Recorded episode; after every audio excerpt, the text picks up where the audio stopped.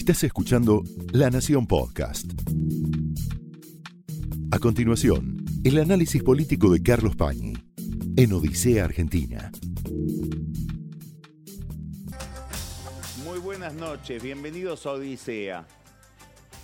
Juan José Campanella, nuestro gran director de cine, que es además un gran guionista,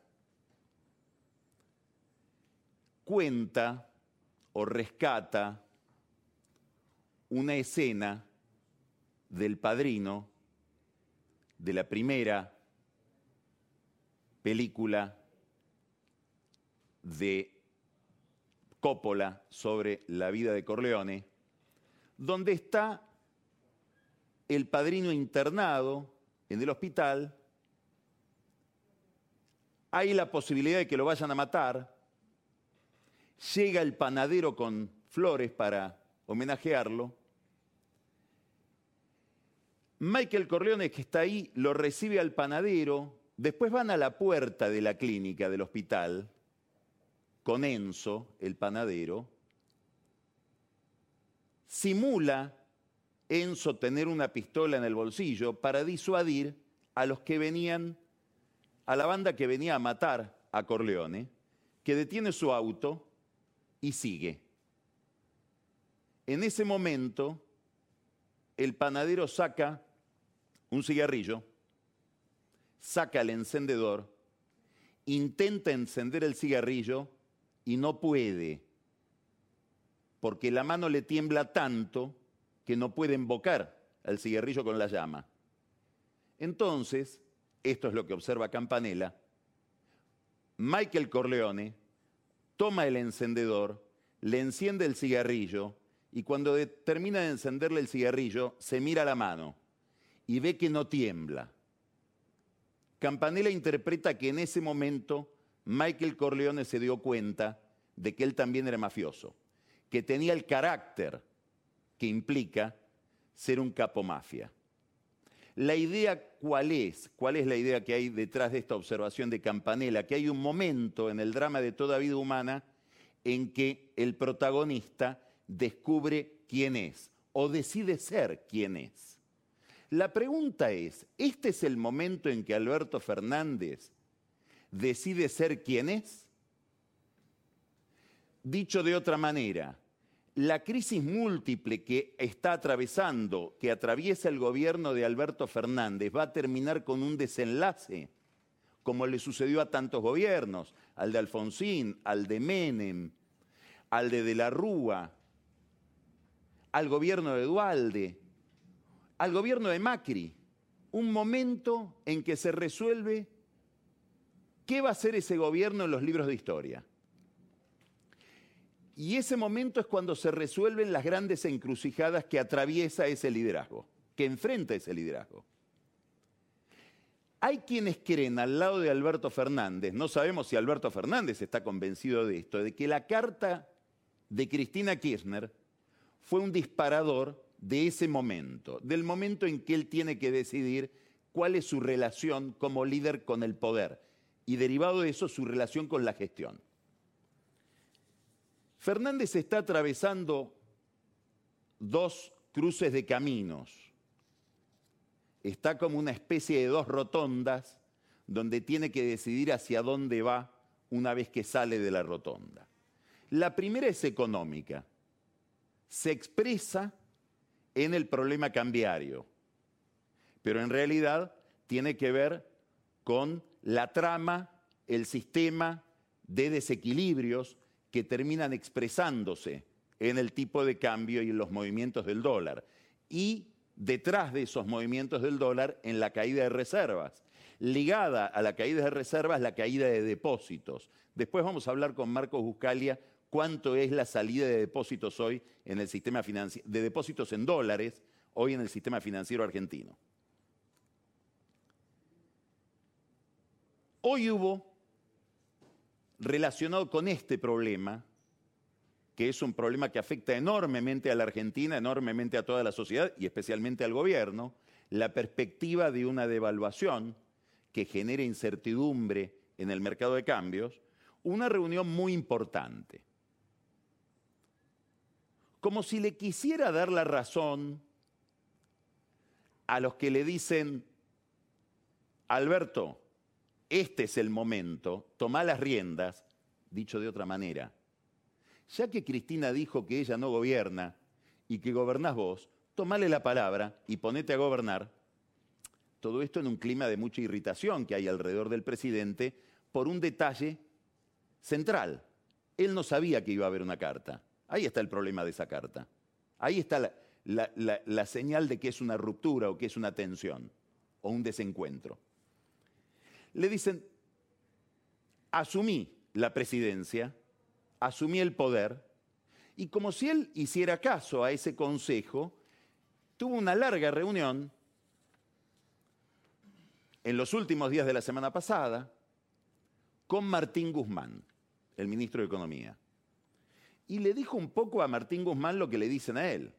Mira, Guzmán, empezá a hablar con la gente, empezá a hablar con quienes deciden, generá vos confianza en tu propia estrategia, explícala. Bueno, hoy hubo una reunión muy importante de Martín Guzmán con la Asociación Empresaria Argentina. Es la entidad que reúne a los dueños de las grandes empresas de la Argentina. No representantes, no encargados de relaciones públicas, ahí van los dueños de las empresas. Se realizó en el Ministerio de Economía. Llegaron un grupo de empresarios que ahora les voy a decir quiénes eran, no fotos, es decir, una reunión reservada, que fue bastante franca, todo lo franco que puede ser una, una reunión entre alguien del poder y gente que de un modo u otro está regulada por el poder. Ahí estuvieron en el Ministerio de Economía el director general de AEA, Jaime Campos, Héctor Mañeto, líder del grupo Clarín, Paolo Roca, de Tequín, Carlos Migens, Enrique Cristofani, María Luisa Maquiavelo, Alfredo Coto, Federico Brown, y Alberto Grimoldi.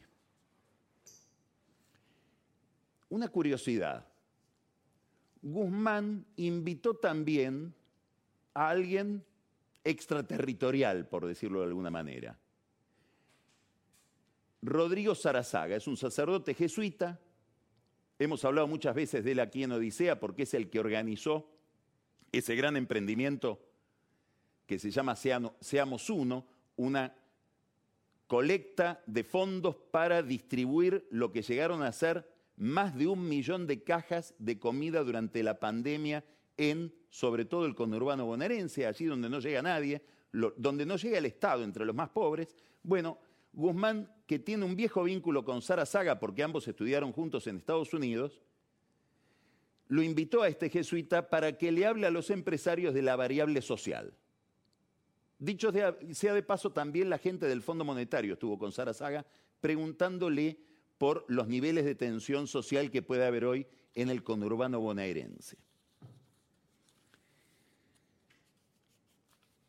Se habló de muchos temas, yo voy a destacar solamente los más importantes, los más relevantes.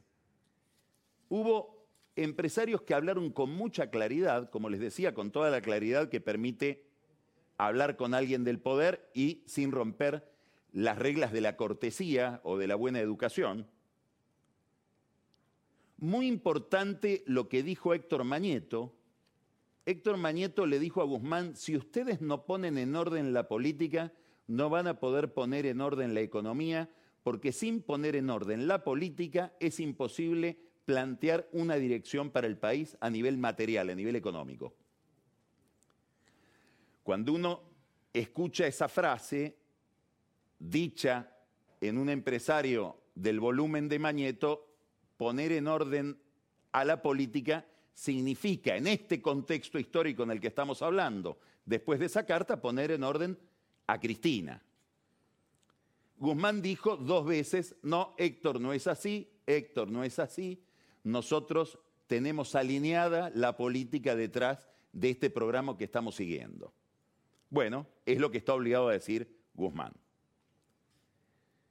Habló Pablo Roca, hablaron todos, uno por uno. Roca habló de un tema que viene planteando ya en la anterior reunión con AEA, lo había planteado, que es el problema de la competitividad de la economía argentina, sobre todo para el lugar desde el que mira él la economía argentina, que es la plataforma de un gran exportador industrial. Claro, los que escuchan hablar a Paolo Roca de competitividad entienden devaluación, el problema del tipo de cambio. Guzmán lo entendió así y dijo, nosotros no podemos devaluar porque si devaluáramos generaríamos más tensiones entre los pobres que las que hay hoy, por un problema de traslado de la devaluación al precio sobre todo de los alimentos. Va a haber una brecha, va a seguir habiendo una brecha que se va a ir acomodando de a poco sin que perdamos el orden social. Esas fueron las palabras de Guzmán. Todos le dijeron, palabras por otra parte muy optimistas, ¿no? El gobierno está atado a una paridad cambiaria o a una estrategia cambiaria y cree que más allá de la salida de depósitos, más allá de la caída de reservas, puede lograr mantener esa eh, estrategia. Todos le dijeron algo que él está dispuesto a escuchar, obviamente, es lo que está comprometido, hay que buscar un arreglo con el Fondo Monetario Internacional. Claro, Guzmán dice, el fondo no me pide devaluación, pero es cierto que el fondo lo que le pide es orden monetario y cambiario. Para empezar a hablar de un programa con el fondo no puede haber la corrida que ha habido en las últimas semanas. Por eso el gobierno desde todos los mecanismos posibles, todos, desde la venta de bonos del ANSES hasta la gendarmería, lo que hace es llevar adelante estrategias o tácticas muy riesgosas, sobre todo de endeudamiento en dólares o emisión de bonos en pesos atados al dólar, que son una bomba de tiempo, que pueden derivar, como le pasó a Cristina Kirchner con el dólar futuro, en este caso todavía más, porque es una especie de seguro de cambio, para dominar el mercado paralelo del dólar, para dominar el contado con liquidación y poder a partir de esa serenidad o de alguna serenidad empezar a hablar con el fondo de otras cosas. Es imposible que el Fondo Monetario Internacional se comprometa a negociar un programa o aceptar un programa en medio de una convulsión cambiaria. Por eso ahí está el problema central de Guzmán, a quien algunos llaman el ministro del contado con liquidación, como que está muy enfocado en eso, como antes estuvo enfocado con el tema de la deuda, que también nos salió también y ahora se agrava justamente por la venta de estos bonos. Guzmán dijo, el fondo no me pide evaluación, lo que sí me piden es orden fiscal. ¿Qué quiere decir orden fiscal? ¿Un déficit de 4.5? No, más que eso, dijo. Posiblemente un 0,6 más que eso. Le preguntó Alberto Grimoldi, entonces vos estás pensando en un déficit fiscal de 4? No, no, de menos de 4. Es una noticia, porque quiere decir que está pensando en un esfuerzo fiscal muy grande, que o pasa por la obra pública, o pasa por las tarifas, es decir, por los subsidios a la energía, o pasa por las jubilaciones, o pasa por algún programa social tipo IFE. Bueno, esa es la gran discusión que va a tener que dar Guzmán con su frente interno con Cristina Kirchner, con la cámpora, con los movimientos sociales. Vuelvo a Mañeto. ¿La política está ordenada? Esa es la pregunta. Para fijar una dirección tenés que ordenar la política. Siguieron hablando del acuerdo con el fondo y Guzmán les dijo que él pretendía que ese acuerdo sea aprobado por el Congreso. Ahí, de nuevo, una apuesta a tener el respaldo mínimamente del kirchnerismo para lograr esa aprobación. No sabemos si en las conversaciones con Guzmán va a haber conversaciones también con algún sector de la oposición. Hasta ahora eso no está previsto en la hoja de ruta. Sí es muy probable que lo sigamos viendo en diálogo permanente con quienes deciden en la economía, empresas, bancos, etcétera, los mercados. Alguien habló del el impuesto a la riqueza, que es algo que, como sabemos, irrita a los empresarios, sobre todo en un aspecto que en alguna medida Sergio Massa lo cuestionó el otro día o admitió que es un aspecto negativo de ese impuesto, que es que grava algunos activos empresarios, no personales. y por lo tanto castiga la inversión y castiga la producción. Bueno, habrá que ver si eso se corrige. El impuesto a la riqueza, vamos a ser sinceros, para el oficialismo es una vaca sagrada porque fue pensado por Carlos Heller, pero tiene el sello de Máximo Kirchner. Por lo tanto, aproximarse a criticar eso es aproximarse a un cable de 500 kilowatts en términos políticos. Algo más dijo Guzmán en el sentido de lo que se espera que diga. Voy a controlar el gasto y voy a intentar pedirle menos plata al, al, Banco Central para financiar el déficit. Esto está en el centro del problema. ¿Por qué? Porque el problema hoy de la economía argentina no es que la gente quiere dólares, la gente huye del peso. ¿Y por qué huye del peso? Porque el peso está condenado a devaluarse y está condenado en algún momento u otro a generar inflación. ¿Por qué razón? Porque gran parte del déficit fiscal, de hecho, el presupuesto público dice que el año que viene va a haber un billón de pesos de emisión para cubrir parte del déficit fiscal que genera el Estado argentino. Ese fue un tema muy discutido hoy a la tarde en esta reunión que estoy contando entre Guzmán y los grandes empresarios. Entonces, Guzmán, que venía diciendo no voy a bajar el gasto hace 15 días, ahora empieza a modular otra melodía. Que sí, sí, voy a tener que bajar el gasto, voy a tener que emitir menos, va a tener que haber un ajuste, con perdón de la palabra. Obviamente que Guzmán no usa la palabra ajuste. Cuando se habla de ajuste se habla en realidad de sustentabilidad, que es el, rostro bueno del ajuste. Y detrás de todo eso está el problema del dólar. Dijo algo simpático al final de la charla de todos, les dijo, si yo les diera la razón a todos, ahí sí daríamos generaríamos desconfianza, porque tienen intereses muy contradictorios. Y sí, según el lugar de la economía en que está implantada cada empresa y los intereses que motivan a cada empresario, las expectativas sobre el funcionamiento de la economía son distintas. Y esto se lo reconoció Carlos Migens, que suele ser muy frontal en sus afirmaciones, le dijo, sí, sí, tenés razón, entre nosotros también estamos todos divididos y eso es un problema que aportamos nosotros. Bien, Migens. Esta reunión es relevante no solamente por las cosas que dijo Guzmán ahí adentro, es relevante porque estableció un nivel de comunicación con un sector que para buena parte del kirchnerismo no es parte de la solución, sino del problema, es relevante, más allá de cualquier otra presencia, la presencia de Mañeto. Claro, el gobierno tiene derecho a decir estamos cumpliendo con la carta de Cristina, porque ella pidió un acuerdo con todos donde estén los medios de comunicación que para ella centralmente son parte del problema, por una visión que tiene muy antiliberal de la vida pública, donde la libertad de prensa es más bien un problema más que una garantía para el buen funcionamiento de las cosas.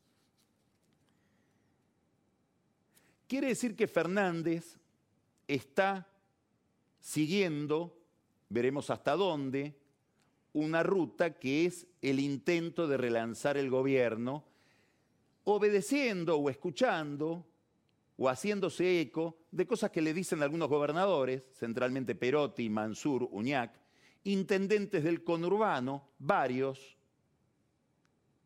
ministros, gente que lo rodea, que le dicen, hacele caso a Cristina, goberná vos, tomale la palabra.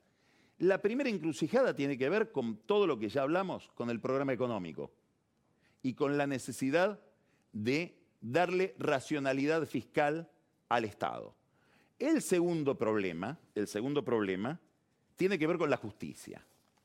Tiene que ver con la justicia. Y hay una tensión creciente entre Alberto Fernández y Cristina Kirchner.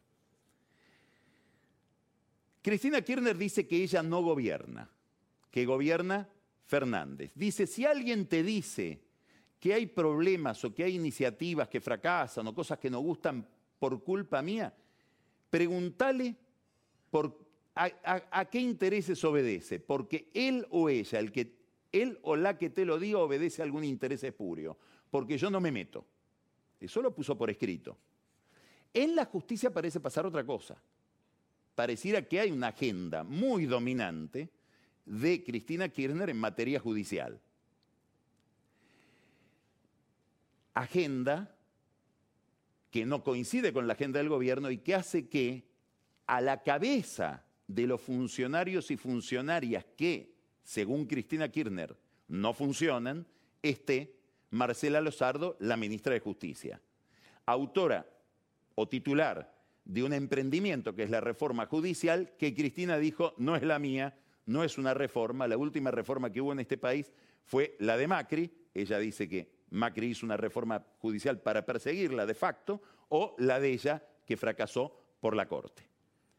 La Corte justamente es protagonista o va a ser protagonista seguramente en las próximas horas por el fallo sobre los traslados de los jueces Bruglia, Bertuzzi y Castelli.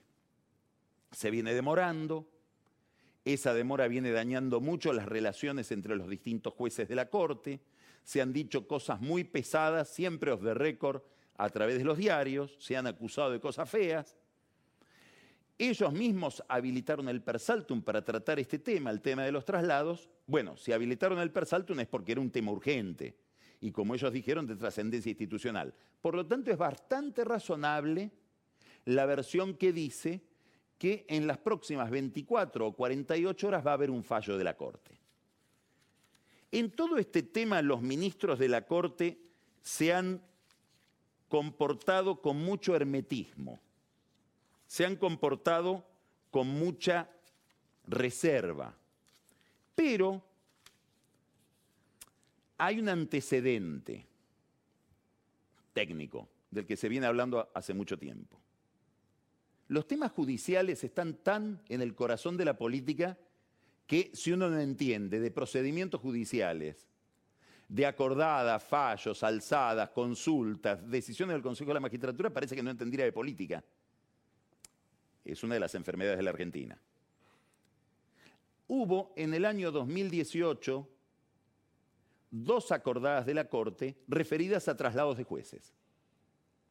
La segunda acordada, que es la acordada 7, es una acordada en la cual el juez Lorenzetti, el juez Maqueda y el juez Rosati dicen, el caso del juez Bruglia, que es por el que le preguntan, uno de los jueces sobre los que tienen que fallar, está bien planteado. No necesita ningún trámite más que el que ya hizo. Había derecho a trasladarlo de un tribunal oral federal a la Cámara Federal.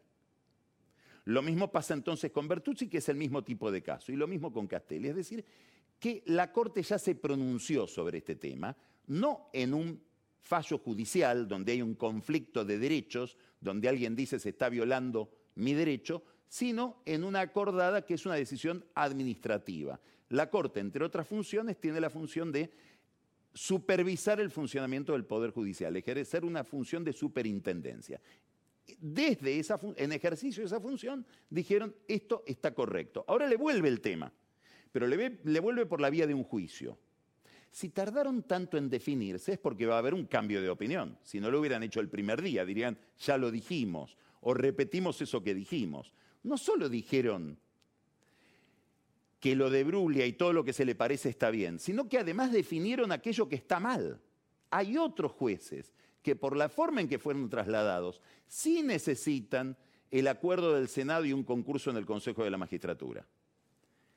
Nadie sabe lo que va a decir la Corte ni cuándo lo va a decir, subrayo esto. Pero las versiones más fundadas dicen que en las próximas 24 o 48 horas lo que dirían es, sí, Bruglia, Bertuzzi y Castelli están bien designados, pero, a diferencia de lo que dijimos en el 2018, ellos ahora pertenecen a ese otro grupo de jueces que necesitan pasar por el Consejo de la Magistratura y por el acuerdo del Senado. Es decir, que la Corte cambiaría de opinión concretamente tres jueces, Maqueda, Rosati y Lorenzetti, cambiarían de opinión. Y también cambiaría de opinión Hayton, que tenía una posición todavía mucho más liberal frente a este tema, diciendo no necesitan pasar, no solamente ellos, sino muchos otros jueces, no tendrían la restricción de tener que pasar de nuevo por el Senado y por el Consejo de la Magistratura. Quedaría solitario Rosenkrantz, que opinó anteriormente como Hayton y volvería a opinar lo mismo.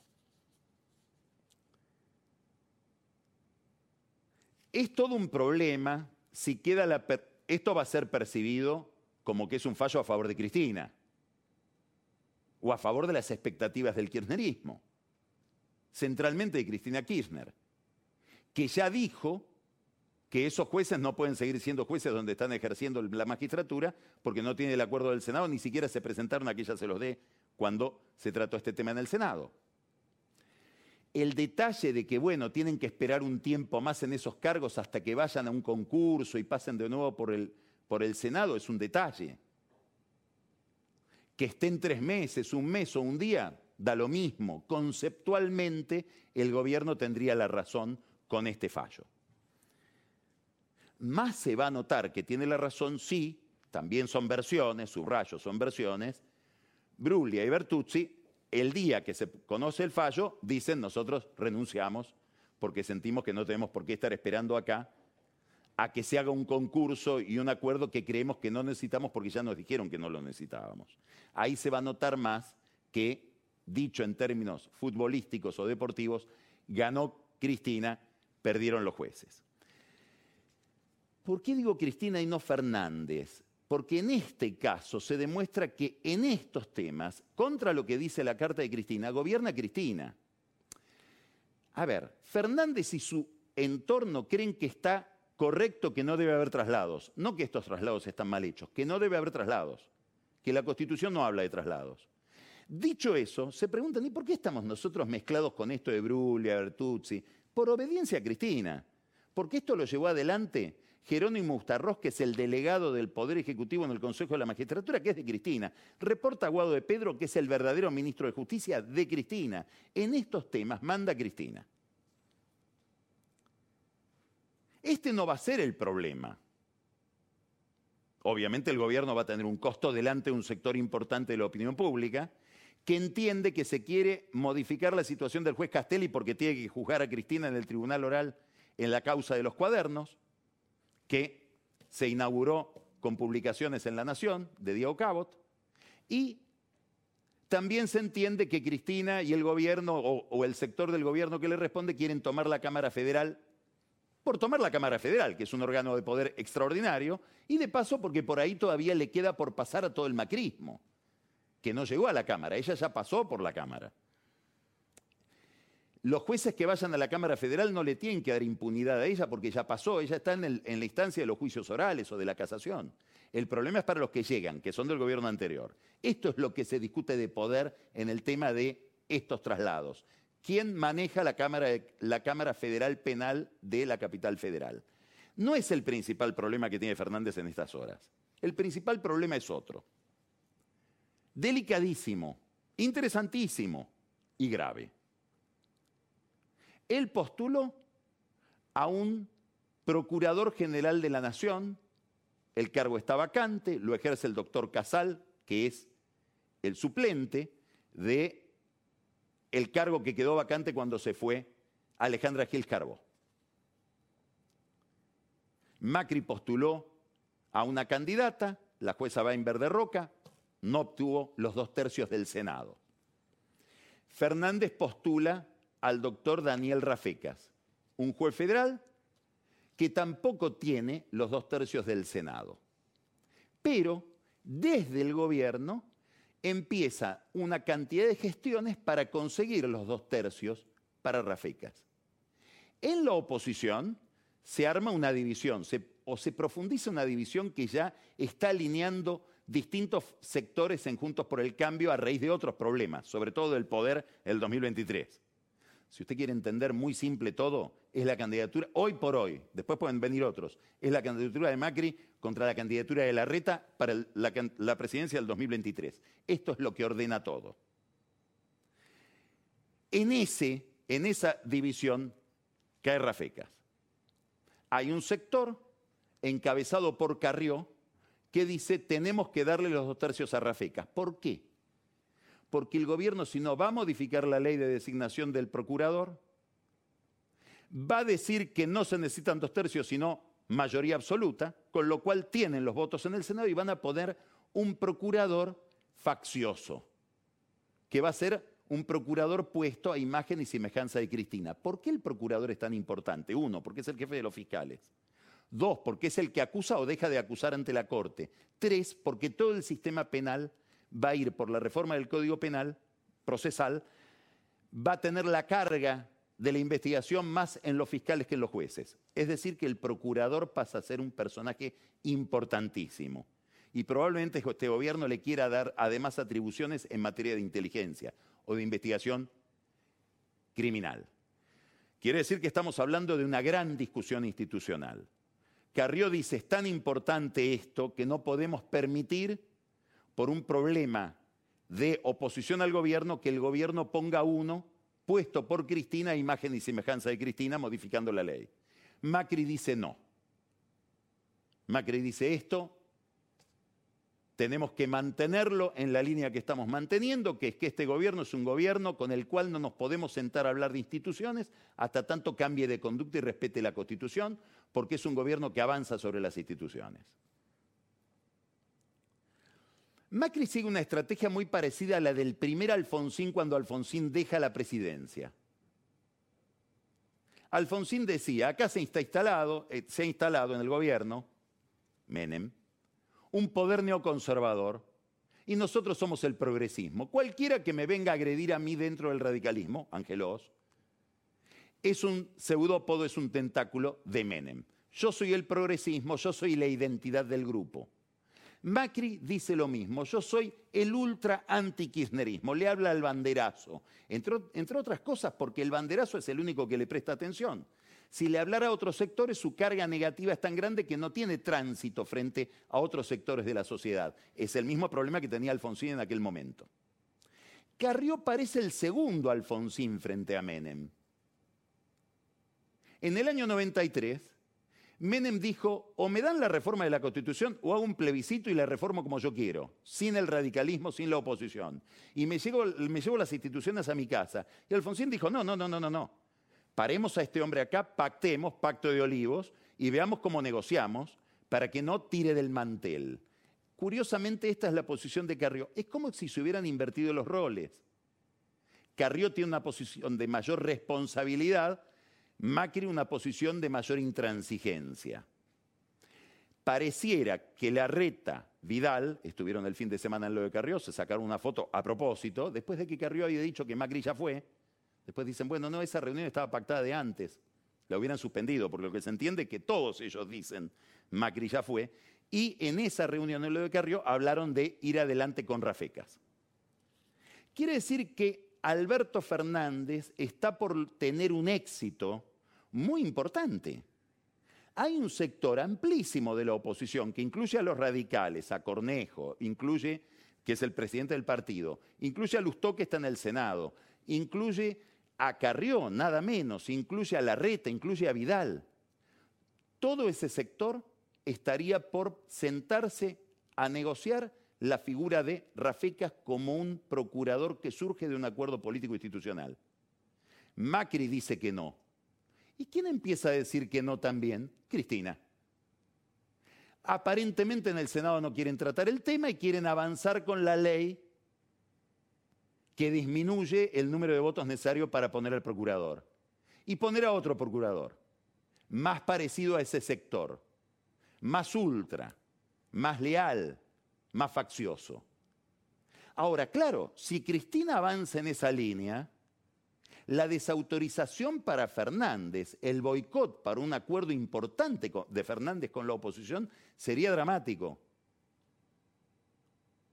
Y además, estaría desmintiendo su carta, porque estaría demostrando que en estos temas la que gobierna es ella. Esto fue el análisis político de Carlos Pañi en Odisea Argentina, un podcast exclusivo de la Nación. Escucha todos los programas de La Nación Podcast en www.lanacion.com.ar. Suscríbete para no perderte ningún episodio. Estamos en Spotify, Apple Podcast, Google Podcast y en tu reproductor de podcast favorito. Seguí escuchando La Nación Podcast.